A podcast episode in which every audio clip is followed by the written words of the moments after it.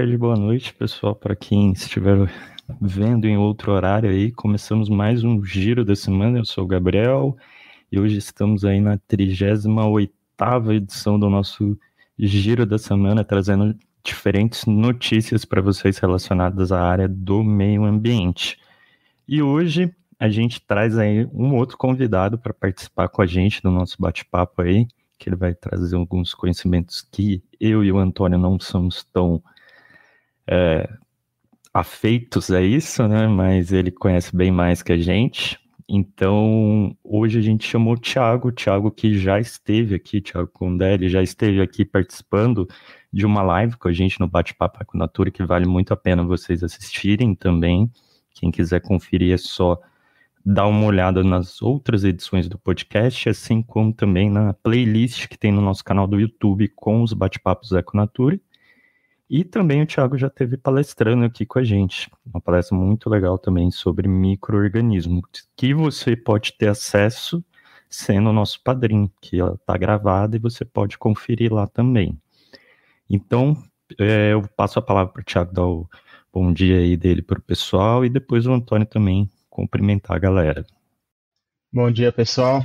Eu desliguei meu celular aqui, estava tocando uns toquinhos aqui, não atrapalhar a gente. Obrigado pelo convite, ao Gabriel, obrigado ao Antônio pelo convite novamente, né, para participar com vocês da, de mais um bate-papo, de mais uma troca de ideias. Né, como o Gabriel me apresentou, sou Tiago, faço doutorado na, na UFV, trabalho com, com, com fungos, com micro-organismos de, de ambiente de caverna.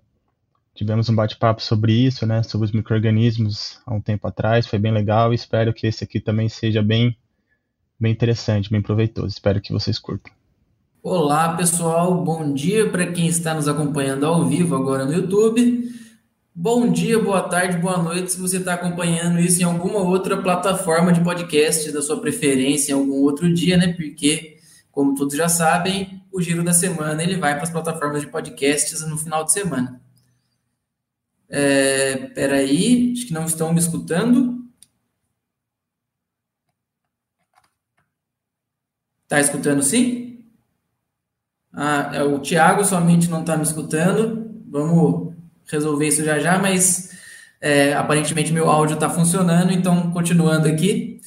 É, bom dia, boa tarde, boa noite para quem está escutando a gente, isso na, escutando a gente nas plataformas de podcast. É, agradecer ao Thiago pela participação no Giro hoje, o Thiago que estudou comigo, com o Gabriel, na universidade, já morei com o Thiago, a gente morou numa república junto, né, por um tempo.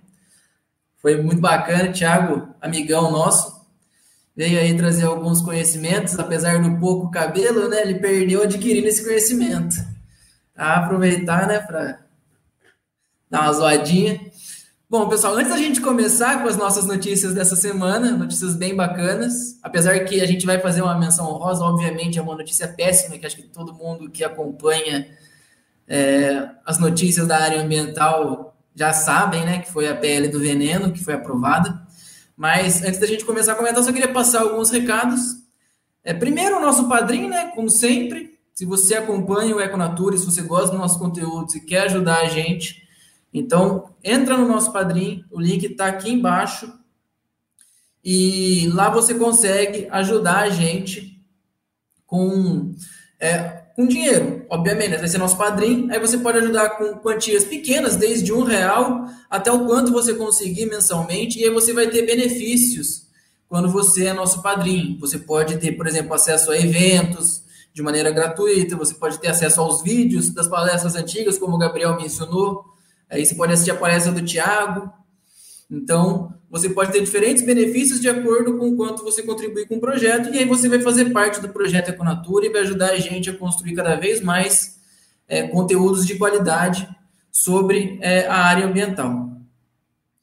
É, o, segundo, o segundo recado é o nosso site, pessoal. Nosso site mudou, a gente atualizou o site. Agora não é mais projetoeconature.wordpress.br, agora é econature.com.br. Então o site está novo, ele está com uma cara nova, está mais fácil de acessar tudo. Lá você tem links diretos para escrever nos eventos, é, para participar, para acompanhar o podcast, para acompanhar o canal do YouTube, para acompanhar as redes sociais, para ver as nossas cartilhas, para ver tudo que a gente produz, você consegue acessar lá rapidamente.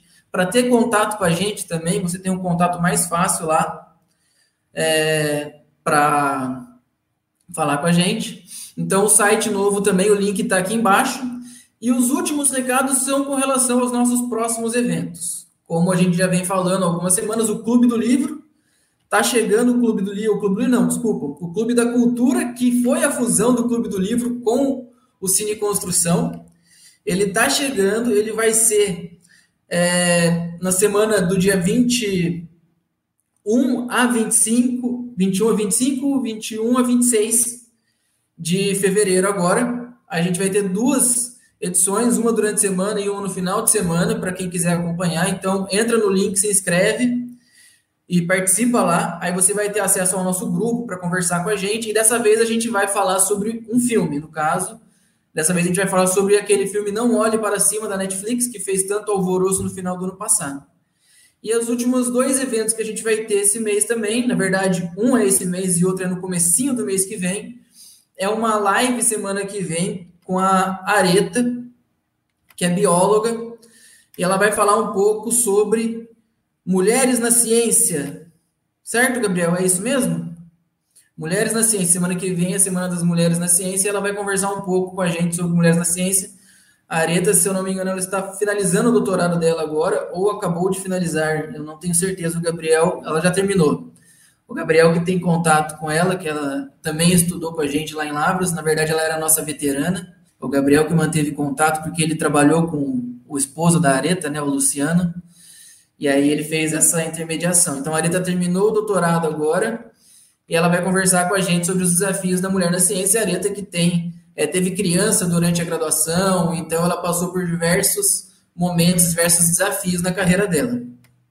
E também no dia 1 é, de março, a gente tem uma palestra com o pessoal da Organice, para falar sobre práticas sustentáveis em meios urbanos, é, como que a gente pode realizar certas atividades, né, empreender sustentavelmente no meio urbano. Eles vão falar bastante do projeto deles, obviamente, né, que é de compostagem aqui em São José dos Campos.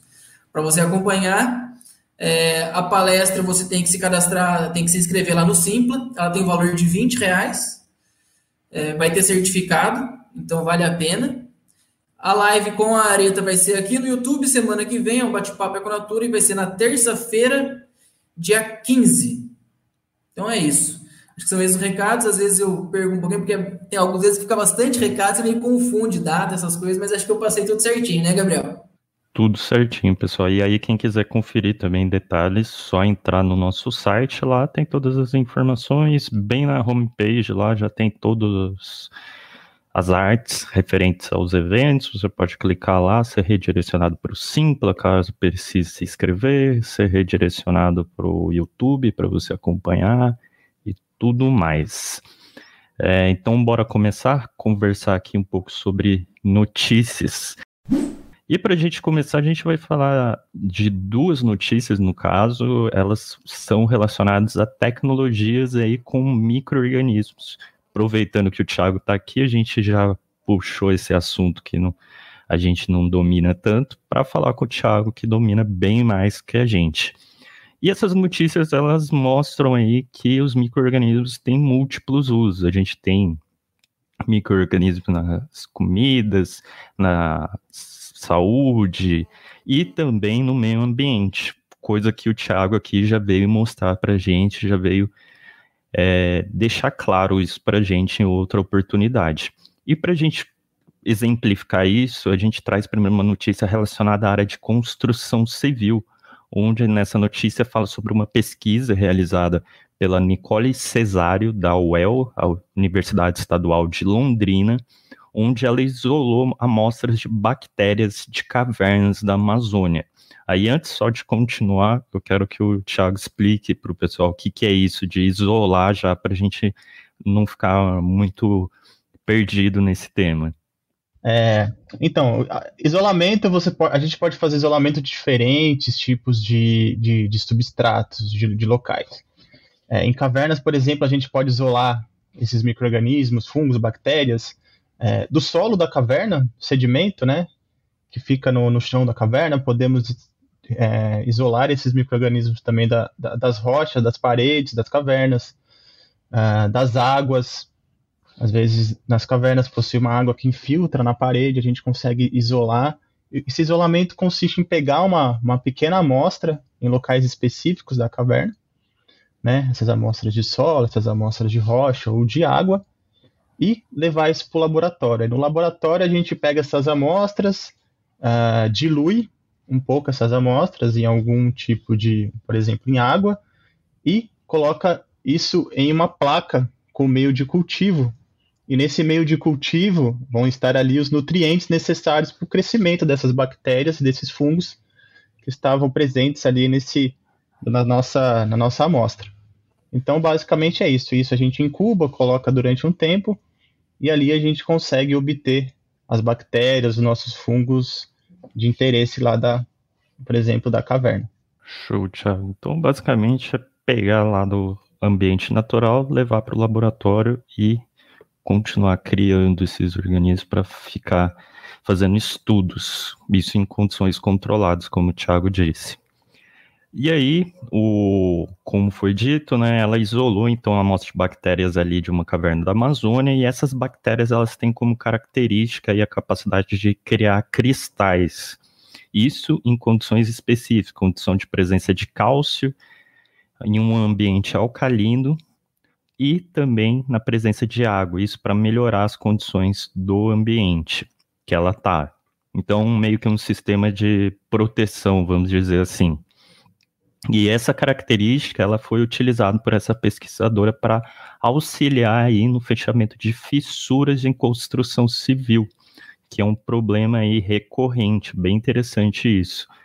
E aí o que, que ela observou? Que a, essas bactérias, através desse mecanismo, elas têm a capacidade de fechar fissuras aí de 0,2 milímetros em 63 dias, um prazo rápido, se você for considerar e também já fechou até fissuras de 0,4 milímetros. Além disso, também é interessante que essa bactéria ela deixa material de concreto menos poroso, o que é bom para evitar infiltração, uma coisa que também causa bem, bastante transtorno aí na construção civil. E, por último, a tecnologia ela é interessante que ela resolve esse problema da construção civil, assim como a tecnologia ela evita aí a geração de danos. Na notícia ela é citada como sustentável, mas a gente sempre tem que ficar com aquele pé atrás, né, de nem, nem tudo que se fala realmente é sustentável, né? Então, obviamente essa notícia vai, essa tecnologia vai ajudar muito em evitar danos, como a gente já sabe, na construção civil tem-se a característica de gerar muito resíduo. É, por exemplo, uma obra qualquer já é estimado que 30% de do que vai ser utilizado nessa obra, ela vai ser descartado como resíduo. Então, a, o volume de material utilizado e o volume de resíduo gerado por obras é muito grande. Mas não quer dizer que ao colocar, por exemplo, uma tecnologia como essa, que vai evitar que a gente tenha que quebrar alguma coisa, te refazer uma obra, vá ser sustentável também. Existem vários outros poréns aí envolvidos nesse conceito.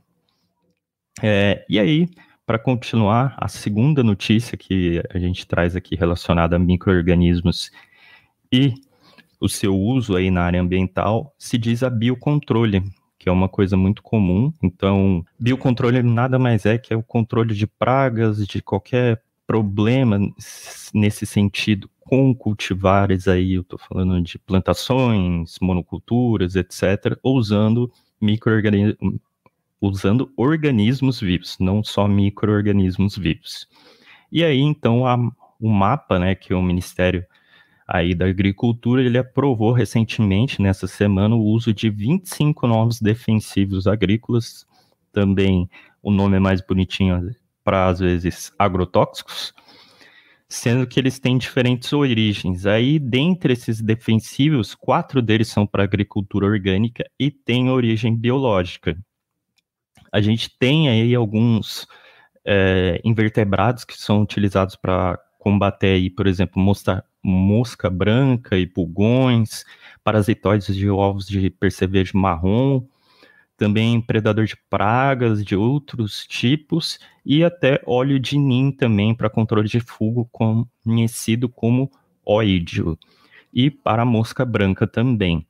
E além disso tudo, tem um microorganismo que foi desenvolvido também, desenvolvido não, mas foi desenvolvido no sentido de biocontrole, que é o Bacillus velezensis, que ele, ele é a base do Bacillus velezensis, em associação com Bacillus sub, subtilis. Então, pessoal, desculpa que é complicado os nomes, apesar da gente estar tá acostumado com isso. Que eles são utilizados para o controle do temido mofo branco aí causado por Sclerotinia sclerotiorum, que é comum aí na soja. Então, essa tecnologia vem para substituir, por exemplo, o uso de agrotóxicos, pesticidas e tudo mais utilizados aí nesse ramo das monoculturas e que causam muitos danos, como a gente sempre fala aqui e sempre vem noticiando aqui de diferentes formas. E é interessante, por exemplo, citar só um exemplo aqui, que é muito comum, a ferrugem, que é muito comum de acontecer em cafezais, ela é combatida com o uso de cobre, e esse cobre causa contaminação do solo. Então, uma alternativa como essa de um micro-organismos poderia auxiliar, por exemplo, a evitar isso também. Então, a gente vê nessas duas notícias usos que, em teoria, parecem mínimos, né? Mas que tem um grande avanço aí na parte ambiental. É, Tiago, quer comentar aí alguma coisa? Sim, Gabriel. É, Pois bem, é, eu, eu, sempre tive, eu tenho um professor que ele sempre falou que a nova fronteira para a gente explorar e aumentar a produção agrícola é, por exemplo, é a fronteira dos micro-organismos, né? Porque a gente esse, esse uso indiscriminado de, de defensivos agrícolas ou agrotóxicos, né? Não sei como vocês desejam falar. Uh, isso, isso é muito nocivo para o meio ambiente. Embora ainda haja né, um, certo, um certo uh, para você produzir esse produto biológico à base de microorganismo tem um certo impacto no meio ambiente, mas ele é muito menor do que, por exemplo, você produzir um agrotóxico e jogar isso no solo, que vai ser carreado, né? Vai ser é, final, é, eventualmente isso vai chegar nos lençóis freáticos, vai contaminar solo, vai matar é, microfauna e, e etc. Então, essa nova fronteira a ser explorada são os microorganismos e esses produtos à base de de, de, de micro-organismos, como por exemplo esse que você citou, a base de bacilos. Uh, são, existem muitos estudos ainda, mas é, ainda, ainda a gente está caminhando, é, tem muito a se caminhar nesse sentido. Existem produtos para vários tipos de culturas à base de, de produtos biológicos, né? produtos de controle biológico. E a gente ainda pode explorar bastante coisa. A gente está entendendo mais sobre a interação, por exemplo, desses micro-organismos com a planta hospedeira, com a planta que a gente vai inocular esse microorganismo para poder suprimir a doença. A gente está entendendo, começando a entender mais sobre essa interação e cada vez mais eu acho que, que no, no, no, o futuro vai ser esse, né? Esses produtos à base de à base de microorganismos, porque a gente recentemente teve a, a, nova PL que foi aprovada, né? A gente vai deve tocar nesse assunto depois e a gente cada vez mais tem que diminuir o uso dessas substâncias químicas que são muito nocivas. A gente tem que produzir mais, né? A gente tem essa, essa, essa necessidade de produzir mais, mas a gente tem que produzir mais de uma forma sustentável, que, que não agrida tanto o meio ambiente e a nossa saúde também, né? Porque consumir esses produtos com, com, com agrotóxicos, com essas substâncias químicas, né? não, é, não é o ideal, né? É, eu queria também fazer um pequeno comentário, né? Essa semana eu tive que substituir um amigo professor no colégio onde eu trabalho e foi nesse novo formato aí que tem surgido essa nova BNCC, né, que é a Base Nacional Curricular aí do Ensino Médio, que está mudando esse ano, está iniciando agora o novo ensino médio. E aí, nesse novo componente curricular, ele tem um, um, os itinerários formativos, onde o aluno escolhe uma área, né, onde ele quer se aprofundar, e as ciências da natureza foi uma das que mais é, chamou a atenção dos alunos no colégio onde eu estou trabalhando. E a primeira, e essa aula que eu fui substituir o professor, eles falavam exatamente sobre é, agrotóxicos. Aí, o primeiro comentário que eu queria fazer é que agrotóxico, a palavra agrotóxico, eu não sei se vocês sabem, mas imagino que vocês saibam, né? Ela é exclusiva do Brasil. Ela não existe em outro lugar do mundo. Em outro lugar do mundo são defensivos agrícolas e pesticidas. São nomes muito mais é, tranquilos, né? Quando a gente vai parar para pensar. Quando você pensa num pesticida, né? É algo que está eliminando uma peste. Uma peste é algo ruim. Então, assim, você não dá uma, a mesma conotação que tem o agrotóxico, que já é uma conotação é, pejorativa, né? Tóxico, algo que não é positivo para a saúde. Como o Tiago falou, né? Teve a aprovação da PL aí. E esses defensivos que foram lançados, especialmente esses de micro-organismos, é, menos impactantes no ambiente, como o Tiago falou, impacto vai ter, mas aí também a gente precisa acabar com essa ideia de que sustentabilidade não é gerar impacto, porque impacto não tem como, né? qualquer coisa que você faz gera impacto. Importante é você gerar o impacto da maneira correta, de uma maneira que ele não vai desestabilizar o ambiente completamente e tudo mais. E os micro-organismos, querendo ou não, dessa maneira que eles são usados, é, com estudo e tudo mais, eles vão ajudar. Então, já mostra que essa pele do veneno ela é realmente bem desnecessária. A gente já tem muito agrotóxico sendo feito, é, sendo utilizado, e tem novas alternativas menos impactantes surgindo. Por que ficar facilitando tanto? É, sim, você já tem mais, foram aprovados 500 e poucos agrotóxicos nos últimos três anos, gente. Pelo amor de Deus. Você tem que facilitar, aprovar mais agrotóxico. É isso que é modernizar? É facilitar ainda mais? Sendo que você ainda tem soluções, tem agrotóxico, é, aí no caso a gente pode até falar de é, defensivos agrícolas, né? Porque eles não são tão tóxicos assim, eles são mais o lado bom da coisa. Aí antes de eu passar para o Tiago, que ele levantou a mão aqui, pessoal, só fazer um último comentário. Aí nessa aula que eu fui substituir, o professor pediu para a gente passar um vídeo da diretora da Singenta defendendo os agrotóxicos. E aí uma das principais que ela bota a culpa, né, é no não saber usar o, o agrotóxico corretamente. É não saber as pessoas aplicarem indiscriminadamente, porque se seguir o rótulo lá certinho e aplicar corretamente, ele tende a gerar menos impacto. Ela falava até de favorecer o solo, coisas assim, é, do gênero. Tudo bem, pode até ser que seguindo o rótulo você vai gerar muito, muito, muito, muito, muito menos impacto. Mas então tem um erro muito grande aí é, na nossa política, ao meu ver.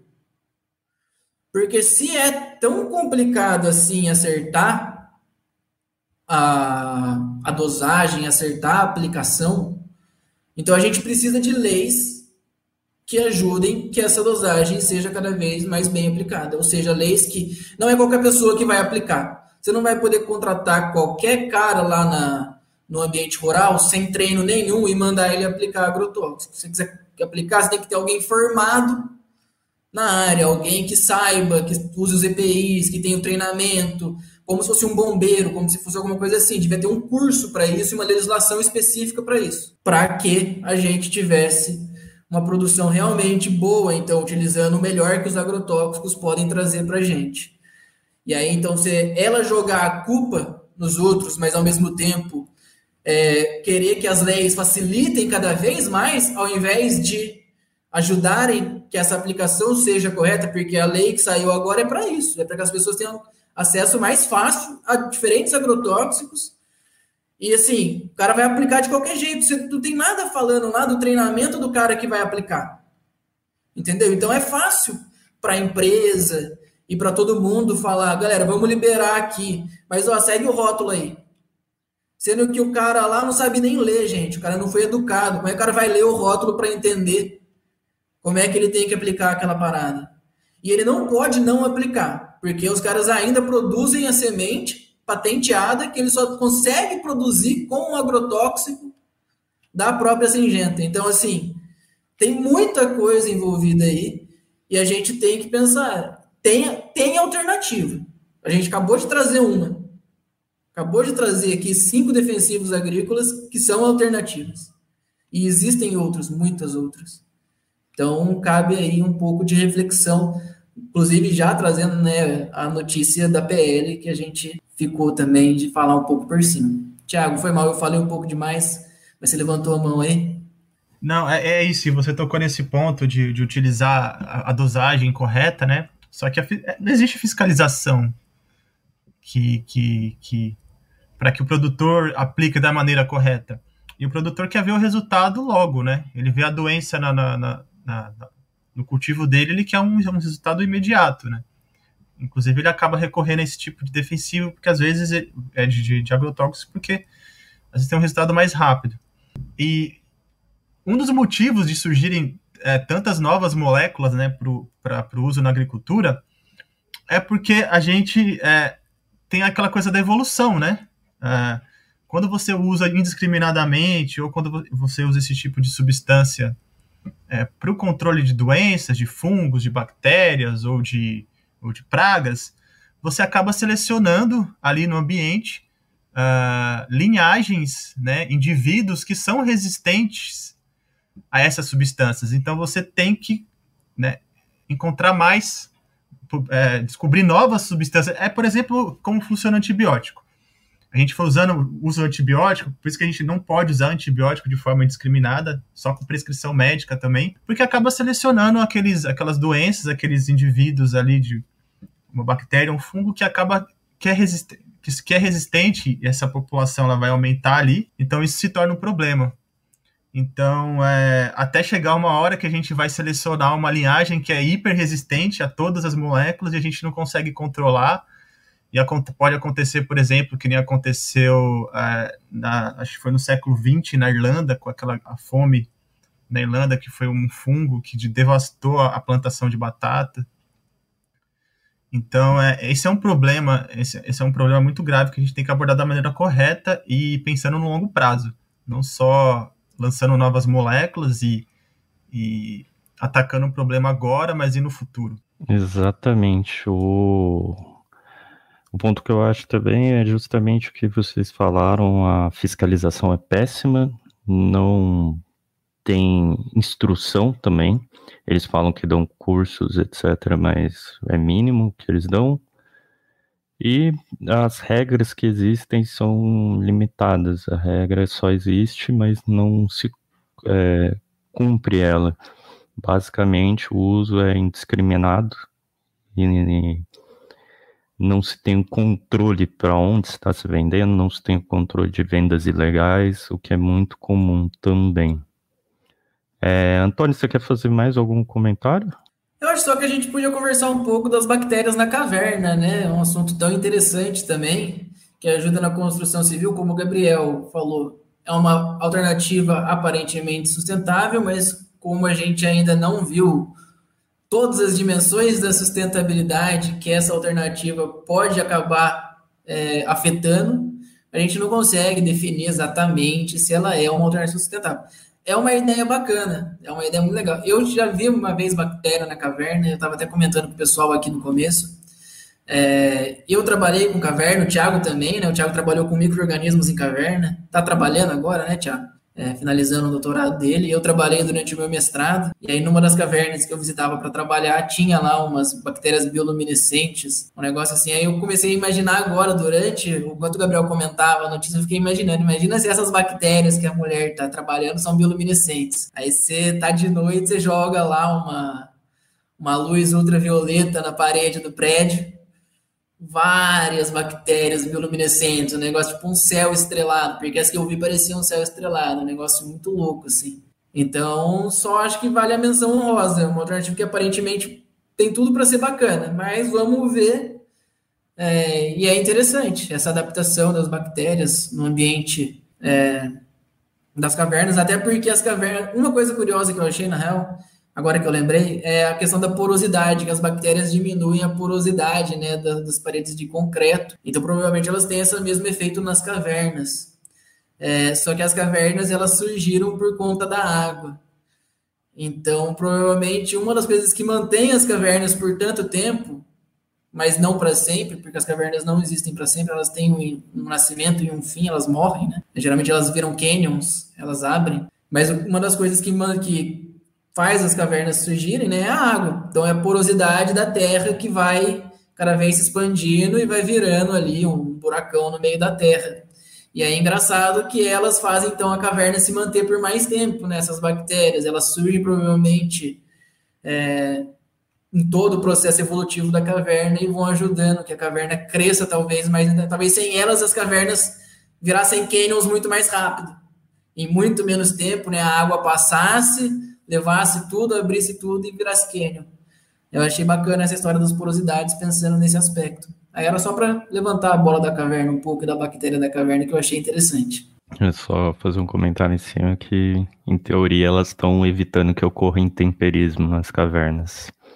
Para quem sabe o que é intemperismo, pessoal, é da geologia, conceito de quando a gente fala de rocha, a rocha, na verdade, ela sofre o processo de intemperismo por diferentes ações, seja física, química ou biológica, e isso acaba alterando ela e fazendo que gere o que? Solo. Então ela vai se fragmentando e virando é, solo.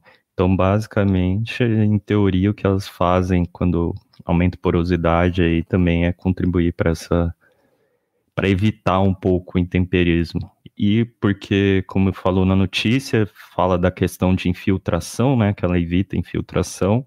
A água é um grande um grande mecanismo aí de gerar temperismo. Então, essa é a relação ali que eles falam, ah, quando tem menos infiltração, aumenta a estabilidade, evita problemas também. Porque, querendo ou não, o concreto vai sofrer um intemperismo, por isso que com o tempo aí vai se destruindo algumas construções. Então, bora para o nosso segundo momento. Eu vou primeiro trazer o título da notícia que a gente vai comentar, que é Prefeitura do Recife investe em tecnologia inovadora e sustentável para despoluição do riacho do Cavouco. Cavouco.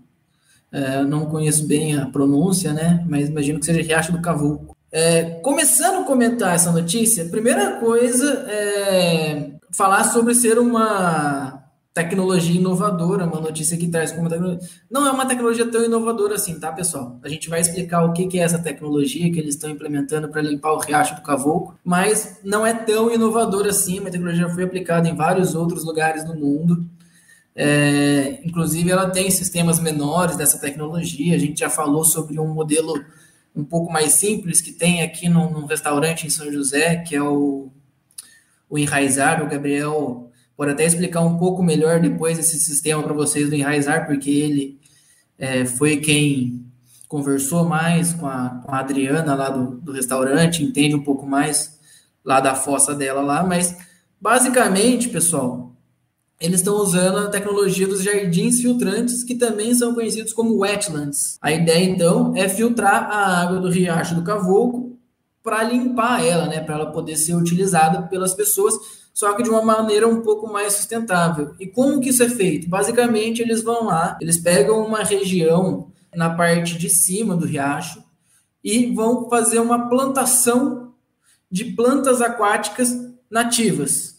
Só que plantas, determinadas plantas que eles vão escolher.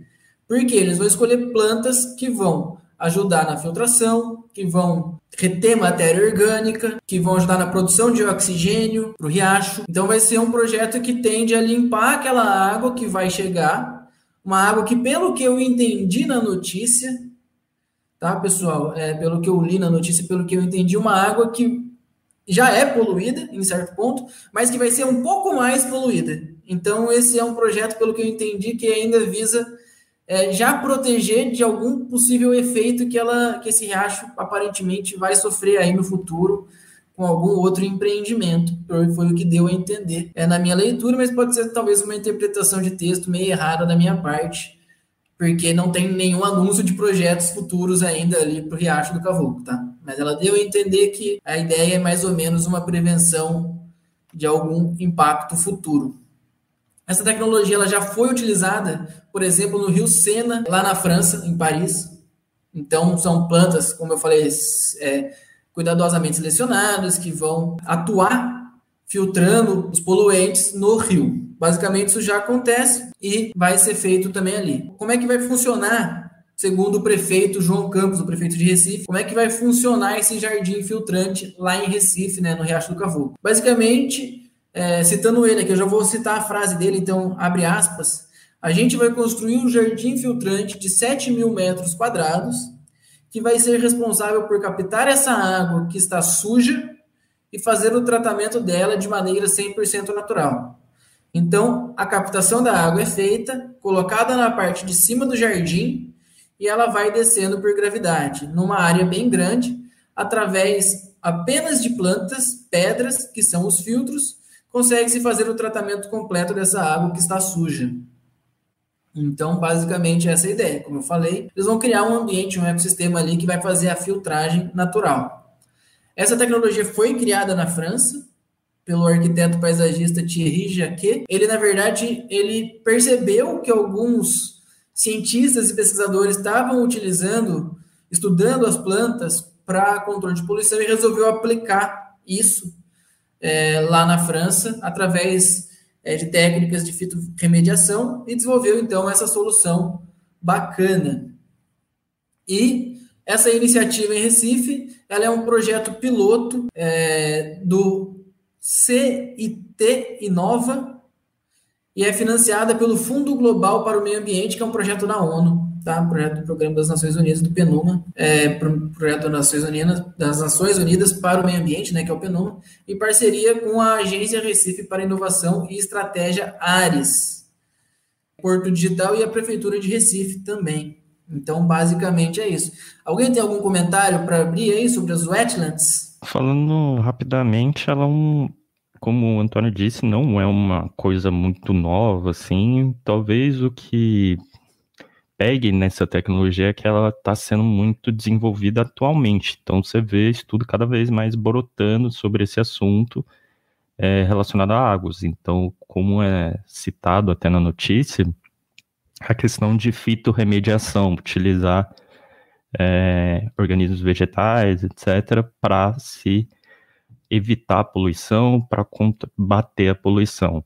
Então, no caso, você tem plantas com capacidade de assimilar certos compostos químicos e elas são utilizadas aí para evitar esse problema. Então, basicamente, o que se está fazendo é que fitorremediação já se sabia muito de utilização em solos, então trazendo para a água agora. E agora, entre aspas, tá, pessoal?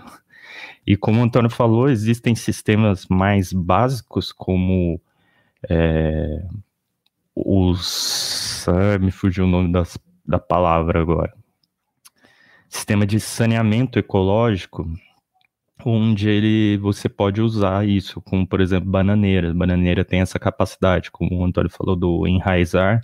Lá tem um sistema que coleta o esgoto, o esgoto sai, vai destinado a um sistema de captação onde existe um local onde fica armazenado essa água por um tempo, essa água é filtrada através de é, areia, é, pedras, etc., assim como também por plantas. Então lá eles utilizam bananeiras, essas bananeiras têm a capacidade de assimilar a matéria orgânica, então a matéria orgânica aí vai para a bananeira, ela usa no seu sistema, e depois esse resto de, do esgoto que sobrou tratado, ele é jogado na no esgoto comum. Então evita que chegue tão poluído assim para o esgoto comum e melhorando assim a condição de tratamento de esgoto. Aí é interessante é, pensar que nesse caso aí de, de Recife, o que, por que, que eles focam tanto nessa questão de matéria orgânica que é batido aí? Porque matéria orgânica diminui a qualidade de água, se a gente pensar na contaminação. Então, diminuindo a taxa de quando a gente aumenta a taxa de matéria orgânica na água, o que acontece? A disponibilidade de é, oxigênio diminui e isso afeta substancialmente os organismos e, consequentemente, ajuda na proliferação de outros organismos que podem invadir esse local e proliferar de formas é, muito, muito grandes, como, por exemplo, algas. E causar aqueles efeitos de, acho que é rio vermelho, é, maré vermelha, se eu não me engano o nome certo. Então, e muitas vezes pode ter, é, alguns deles têm capacidade de liberar substâncias químicas também na água, causando danos também. Tanto que lá no, em São Paulo, na represa Billings, tem esse grande problema, porque esgoto é jogado nela direto, e o que acaba acontecendo para resolver isso é eles jogarem é, produtos químicos para tentar matar essas plantas em vez de resolver o problema do esgoto como um todo. Então, é uma tecnologia que não é nova, mas é fundamental e evita todo esse problema que a gente falou. E nesse caso, vai, com certeza vai ser focado em matéria orgânica, não vai ter um foco aí em substâncias químicas diferentes aí, é, só por curiosidade, quando eu estava fazendo mestrado ali em 2015 a 2017, é, na minha turma, só na minha, na minha turma eram umas 20 pessoas que entraram no mestrado junto comigo. Só na minha turma eram, acho que quatro ou cinco pessoas que faziam pesquisas relacionadas a jardins filtrantes, as wetlands. Lá a gente tinha o costume de chamar de wetlands, que é o termo mais comum, mas é, para ver como que é o interesse nessa tecnologia está crescendo a cada dia mais. É, eu queria fazer uma pergunta, se você conhece mais sobre essa, essas wetlands, tem alguma espécie vegetal que é mais utilizada para fazer, para colocar nesse sistema, ou, ou, ou não? Então, depende muito, que nem nesses sistemas pequenos, como a fossa ecológica, eu lembrei o nome agora. Da fossa ecológica é muito comum o pessoal colocar é, bananeira, por exemplo, com alta capacidade de assimilação de matéria orgânica que vem ali. Mas depende muito do sistema que você está fazendo e qual é a finalidade. Tem algumas que conseguem captar é, elementos químicos, então eu lembro que tinha lá pessoas na UFBC, por exemplo, que eles estavam desenvolvendo um sistema de wetlands junto com um sistema químico para evitar contaminação com corantes de água. Então, além de fazer essa, essa, essa filtração da matéria orgânica, eles faziam a filtração, a, o combate aos corantes também. Então, pode ser que nunca é um sistema isolado, vamos dizer assim. Pode ser um sistema que é colocado junto com outra técnica e, consequentemente, auxilia. E eles estavam fazendo isso porque lá tem, é muito comum tem empresas clandestinas que trabalham com corantes, daí joga no esgoto junto e essas empresas clandestinas costumam ficar próximos a locais de residência.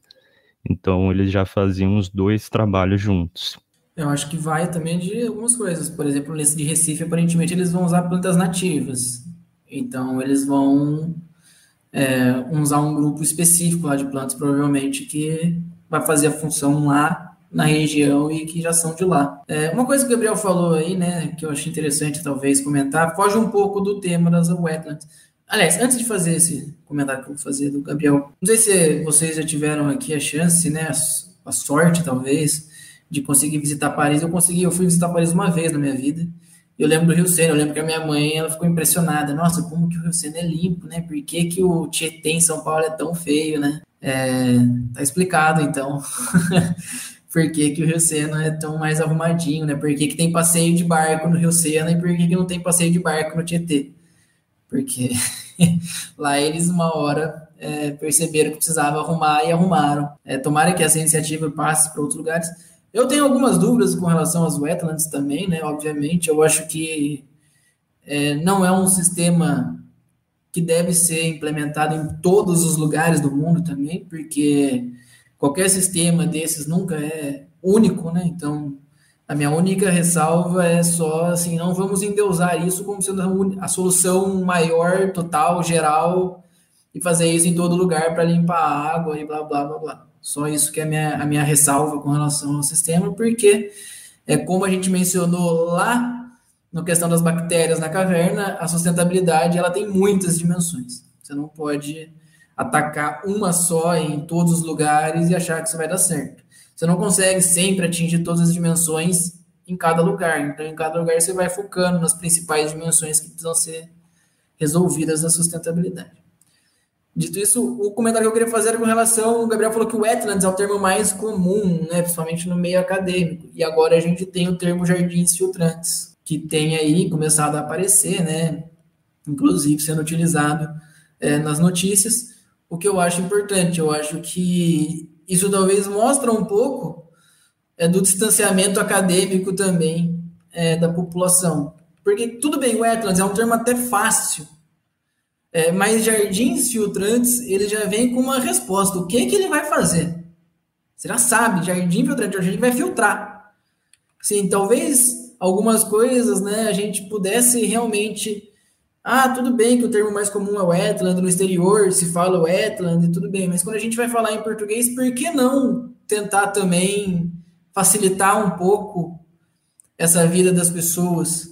Saber os dois termos e e tentar utilizar os dois termos nos contextos certos, né? Assim, é, e por que não trazer alguns outros termos que a gente tem no meio acadêmico? A gente tem vários termos no meio acadêmico que não tem tradução, que a gente usa ele em inglês e que só a gente entende. Por que também não tentar fazer isso? Vai ficar um nome às vezes meio esquisito? Vai, cara, mas talvez isso ajude um pouco na ampliação da divulgação desse conhecimento, né? Porque, querendo ou não, pode ficar uma coisa meio feinha, meio esquisitinha pra gente que está acostumado a falar inglês lá na ciência, mas talvez para nossa para nossa vida, para a gente atingir as pessoas e para a gente acabar levando diminuindo um pouco também essa onda negacionista, sei lá, né?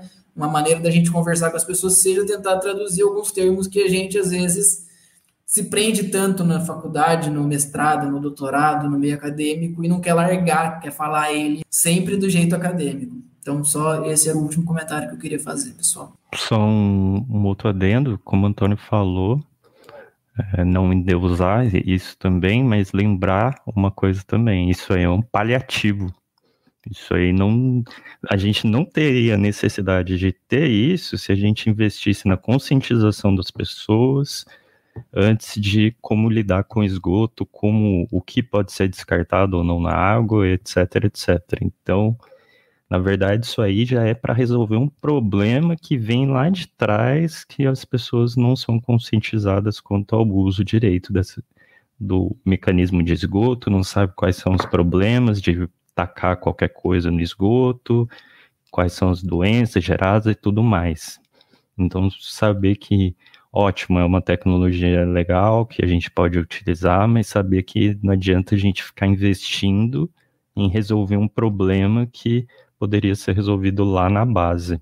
Muito diferente. E uma coisa só que é interessante também, que uh, talvez o Thiago, se ele quiser falar alguma coisa sobre isso, é lembrar que essas plantas, né, elas podem ter relação, por exemplo, com microorganismo nas suas raízes para filtrar alguns desses é, compostos de matéria orgânica, seja aí na presença tanto na água quanto na terra, então é uma coisa bem interessante também. Você quer falar alguma coisa sobre isso, Thiago? É isso, é normalmente, né? Na maioria dos casos, as plantas elas fazem, né, essas interações com microrganismos, principalmente nas suas raízes. Então ali, se tiver algum composto, às vezes até um metal pesado, um tipo de metal pesado, algum composto que é de difícil degradação, por exemplo, fungicida. Existem microrganismos que conseguem degradar essa molécula de fungicida e transformar isso em algo é, para o próprio metabolismo do microorganismo e também que a planta possa, é, porventura, assimilar, né? Então é interessante esse tipo de, de, de, de alternativa, né? Que o Gabriel falou, algo paliativo. E os microorganismos também fazem parte. Né? A gente para pensar, os microorganismos estão sempre associados ali com as raízes das plantas, principalmente. Então, eles conseguem fazer a remoção desses componentes assim, desejáveis é, na água. Então podemos ir para a última, pessoal, para a gente finalizar aqui que já. Vou passar ela rapidinho, pessoal, que na verdade é mais uma curiosidade, uma coisa legal, uma iniciativa que está rolando aqui em Piquete, que é um projeto aí Piquete, para quem não conhece, aqui é em São Paulo, aqui no Vale do Paraíba. Então é um projeto que chamado No Movimento das Águas, que ele é aí da Fundação Energia e Saneamento, ocorre aí em Piquete, no Vale do Paraíba, e ela vai, vai ser desenvolvida aí no primeiro semestre de 2022. Qual que é o objetivo desse projeto aí? Ele vai fazer oficinas para implantação de uma tecnologia ambiental com baixo custo, como por exemplo fossas ecológicas, relacionada ao uso da água a ser instalada em um local escolhido aí pela comunidade. Além disso, vai gerar também um mini documentário sobre o recurso hídrico como patrimônio cultural de Piquete, com um depoimento aí de personagens locais. E ele vai envolver aí um grupo de 25 pessoas e ele está programado para começar a ser executado no mês de março, em razão aí o Dia Mundial da Água, que é comemorado no dia 22 de março. E aí, só um destaque aqui sobre a fala da Rita Martins, que é a editor, diretora executiva da Fundação Energia e Saneamento. Ela diz sobre esse projeto. A ação visa conscientizar sobre o valor da água para a vida e, a partir de um momento de sensibilização e geração de conhecimento, despertar uma reflexão na comunidade a respeito do seu papel autônomo na busca por soluções envolvendo o tema dos recursos hídricos. O objetivo é pensar no histórico e no atual, mas também em como cidades do futuro e as próximas gerações irão se beneficiar pelo uso responsável desse bem. Então, só para passar um geral aqui sobre Piquete, Piquete aí, quem é responsável pelo saneamento de Piquete é uma empresa chamada Águas de Piquete, que ela tem aí, ela abrange 13 mil pessoas, então é uma cidade bem pequena, e ela tem como objetivo universalizar o acesso da população à água de qualidade e à coleta de tratamento de esgoto. E aí, sobre a organização desse projeto, né, existe uma empresa chamada Iguá Saneamento, que é uma empresa que fornece o recurso via edital, e aí quem recebe esse recurso é a Águas de Piquete, que é responsável pelo saneamento local, e ali e quem executa o projeto é a Fundação Energia e Saneamento, que, para quem não conhece, é uma, uma fundação que atua em várias regiões do estado de São Paulo por meio das unidades do Museu de Energia e realiza ações culturais e educativas que reforçam conceitos de cidadania e incentivam o uso responsável de recursos naturais, trabalhando no eixo de história, ciência, tecnologia e meio ambiente. E aí, um comentário rápido só, é uma iniciativa bem interessante, uma iniciativa que, quando a gente fala de Brasil, é fundamental, pensando em saneamento, a gente acabou de falar de um monte de problemas aí relacionados, problemas que poderiam ser evitados se a gente tivesse mais iniciativas como essa, que trabalhassem na base e não lá no fim da cadeia, né? Então, é interessante também por ser uma cidade pequena, com aspecto cultural, que pode ser um atrativo não só para os moradores dali terem essa valorização, mas os moradores funcionarem como uma ferramenta também para visitantes aprenderem e valorizarem o que é a água realmente. É, eu concordo com o Gabriel, é uma iniciativa interessante porque mexe lá na base. É eu, particularmente, acho que a gente já chegou num ponto onde a gente agora precisa atacar nas duas frentes. Tanto resolver o problema que já causamos, né, como na base para que no futuro a gente não repita os mesmos erros. É um grande problema que eu vejo só é que muitas vezes a gente tenta na parte lá de cima, né, resolver os problemas através dos mesmos erros que a gente já cometeu. Então, na parte de baixo, a gente precisa de iniciativas dessas diferentes que vão mudar o panorama, provavelmente. Eu acho que essa é bem legal porque ela traz essa conscientização autônoma, né, de como a gente se organizando consegue fazer algo. Espero que ela não traga só a questão autônoma. Espero que a prática não leve só a ideia da pessoa se juntar e resolver um problema, mas também que essas pessoas aprendam a, em grupo, cobrar atitudes de quem pode ajudar mais e mais e mais, que são, no caso, os governantes e tudo mais, os grandes empresários. Então, que essas pessoas aprendam a se agrupar não só para resolver um problema pontual do próprio bairro, mas também para buscar melhorias de maneira mais ampla, é, mas que elas percebam que elas têm esse poder. É a única coisa que eu espero que esteja incluído no pacote, mas geralmente educador ambiental inclui tudo no pacote, né? Então, a gente, como educador ambiental, aqui sabe bem como o pessoal costuma trabalhar. É, imagino que a ideia seja, de maneira ampla, o pessoal perceber que a união faz a força e que dá para resolver determinados problemas, dá para atacar é, determinados problemas de cunho socioambiental de maneira organizada e sustentável. Então, também só bater palmas para a iniciativa e torcer para que mais iniciativas como essas surjam, tenham financiamento, tenham apoio e consigam atingir os seus objetivos, que isso com certeza ajuda todo mundo, ajuda o meio ambiente ajuda a sociedade de maneira geral. Só reforçando, né? Eu não sou da área de educação ambiental, sou pesquisador e, e vejo, e ultimamente tenho visto como que é importante a gente transmitir conhecimento, né? É, e, e, principalmente para a comunidade ao nosso redor, né? Isso é, isso é bem isso é bem interessante. Iniciativas como essas são bastante são importantes, são é, é auxiliam, né? Ajudam, atacam, né? Como o Antônio falou lá na base. Isso é, é algo que, que, que deve é necessário, né? Que deve ser deve ser muito trabalhado. Inclusive é, esse tipo de iniciativa, assim, quando vocês falam em, em, atacar a base, é algo que talvez a gente aqui na academia, que a gente peca um pouco, né, de, a gente estava falando sobre é, é, transmitir informação para pra, as pessoas, é, para a nossa comunidade, para as pessoas que estão ao redor, então isso é, é, bem interessante, o papel, né, vocês como educadores, é, educadores ambientais são é, é, é bem, é bem bacana mesmo.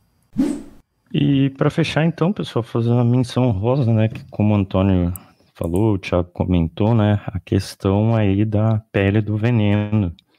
Na quarta-feira houve a votação, a votação em caráter extraordinário, né? Porque não estava previsto para ter essa aprovação, estava previsto entre aspas, não estava previsto oficialmente, né, mas já sabia que ia ter. Então, foi aprovado um projeto de lei na Câmara dos Deputados. Esse projeto de lei já tinha passado por lá, mas daí foi para o Senado. Do Senado teve modificações e teve que voltar para a Câmara dos Deputados e ser votado novamente. E nesse projeto de lei existem diferentes modificações, como, por exemplo, facilitar a liberação, diminuindo o tempo de liberação de uso de agrotóxicos, tem liberações como a mudança de nome, como o Antônio falou, agrotóxicos é um termo só utilizado aqui no Brasil, mas essa mudança foi também para ser utilizado como pesticida, seguindo o padrão da organização. Ah, eu esqueci o nome da organização, mas é um padrão internacional, usando o nome de pesticida. E outra modificação aí que é bem relevante também é a questão da fiscalização e liberação disso. Anteriormente ela era feita pela Anvisa, Meio Ambiente e Ministério da Agricultura. E a partir de, desse projeto ela passa aí ser somente para o Ministério da Agricultura. Então, em teoria, se facilita. Ah, e também tem a liberação de algumas substâncias para estudo num prazo mais rápido. Em vez de ser um prazo mais longo da liberação, agora a liberação tem que ser no máximo em 30 dias, o que é bem preocupante dependendo aí do cenário. Então teve essa votação aí de 301 votos a favor, quanto os demais. Vocês querem fazer algum comentário, pessoal? Só o retrocesso que é isso tudo, né? Parar para pensar, facilitar ainda mais. Como eu disse, já aprovaram 500 e não sei quantos agrotóxicos nos últimos três anos, a gente precisa de mais.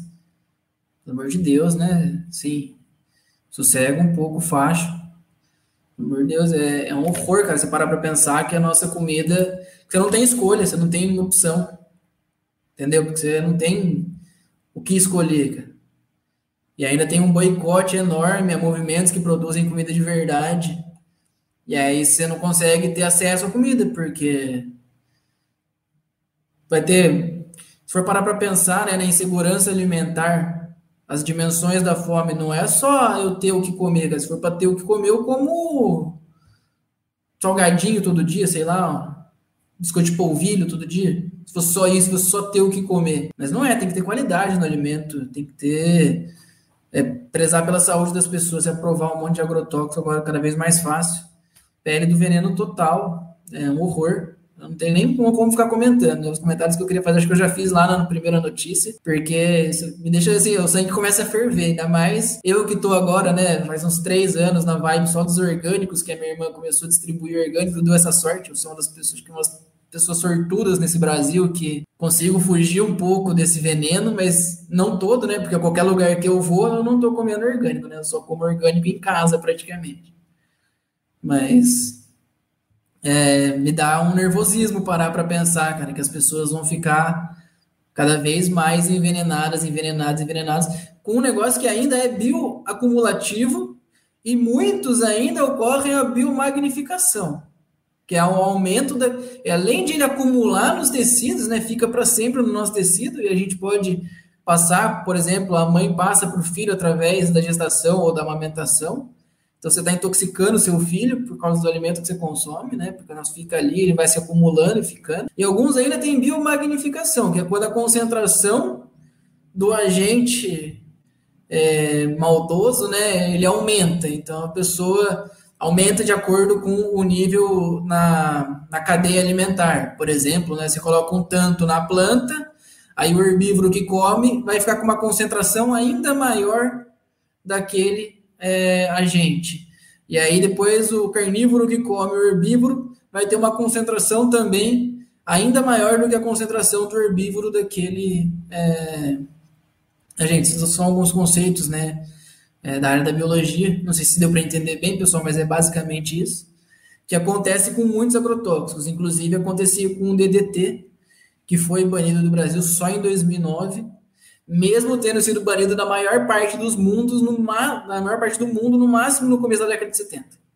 Então, assim, um negócio que foi proibido no mundo inteiro na década de 70, mais ou menos, no Brasil foi só em 2009, tinha essas duas características e era cientificamente comprovado que era muito mais maléfico para a saúde do que benéfico para a produção agrícola, o DDT, né, que dá, deu nome à famosa detetização, que é para matar as pragas e então, assim, um horror essa PL. É, realmente. E você centralizando todo esse processo no, no Ministério da Agricultura, que historicamente é um ministério que sofre lobby de, de grandes produtores, e a gente pensar também, na, a gente vive um período de insegurança alimentar, né?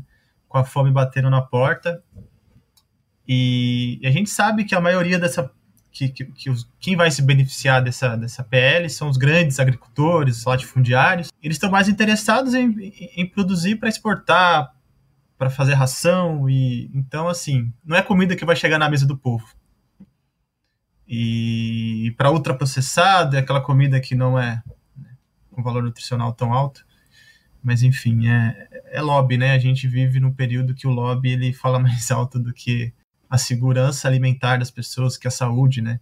Porque você retirar a Visa do jogo e também o, é, o Ministério do Meio Ambiente, então a gente não sabe o que a gente vai, é, o que, que, isso pode gerar no futuro, né? Para gente, né? Para nossa saúde e também para o meio ambiente, para o ecossistema.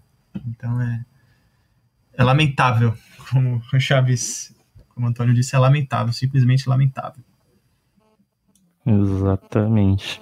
E aí, pessoal, quem tiver curiosidade de dar uma olhada também no nosso Instagram, saiu agora há pouco um post mostrando alguns dos responsáveis por isso, como Blair Maggi, que é, já foi ministro da Agricultura e foi o cara que criou esse projeto, o Arthur Lira, que foi responsável por, pela votação aí em, em, caráter especial, o relator também, que se eu não me engano é Nélio o nome, né, Antônio? Não é nele, não. É Luiz Nishimori, o relator. Luiz, Luiz Nishimori, então eu confundi. Recebeu aí, se eu não me engano, foi 380 mil reais para sua campanha em 2018 aí, por ruralistas, enfim, é trágico. E a única coisa que eu tenho a dizer para finalizar é lembre-se de quem votou nisso, né? Não esquecer quem que foram as pessoas que assinaram esses 301, não só da Câmara dos Deputados, mas lembrar também do Senado, para quem sabe no próxima votação a gente lembrar disso, tomar decisões mais certeiras e saber a consequência disso também, saber que, por exemplo, se algum parente seu, se você ou alguma outra pessoa tiver uma consequência de comer essas comidas envenenadas, de estar num ambiente envenenado por esse tipo de material, envenenado com água usada nesse local, saiba que essa pessoa foi uma das responsáveis por acontecer isso com você. Então, vamos finalizar, né, pessoal? Então, hoje a gente bateu um papo aí sobre micro-organismos, vendo as possibilidades que eles têm. Como a gente viu aí, eles podem ser utilizados em tecnologia ambiental, podendo ajudar o meio ambiente, seja aí, por exemplo, numa área agrícola, na ramo agrícola ou no ramo da construção civil aí, uma coisa bem interessante.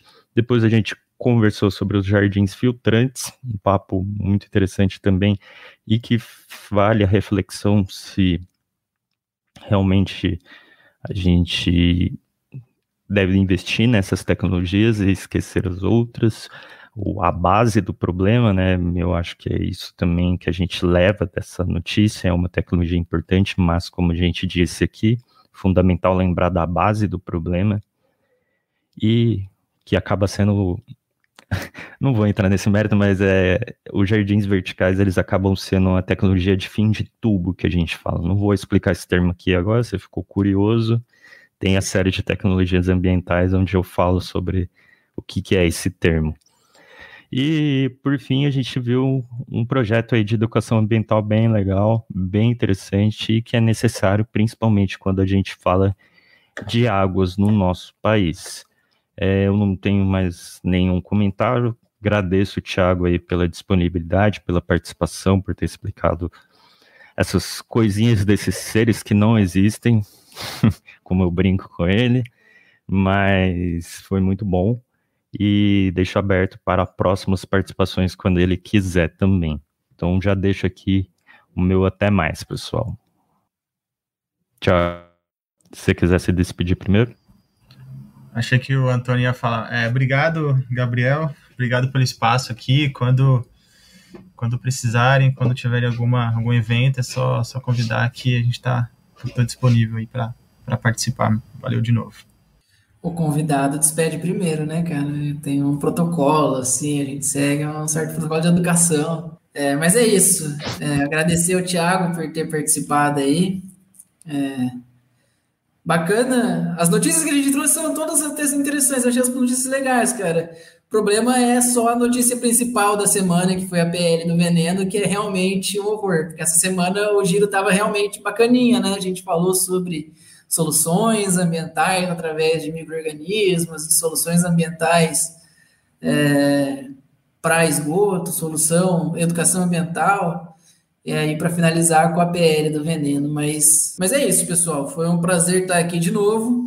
Espero vocês na semana que vem para o próximo giro da semana. Muito obrigado, Thiago. Muito obrigado, Gabriel. E até a próxima.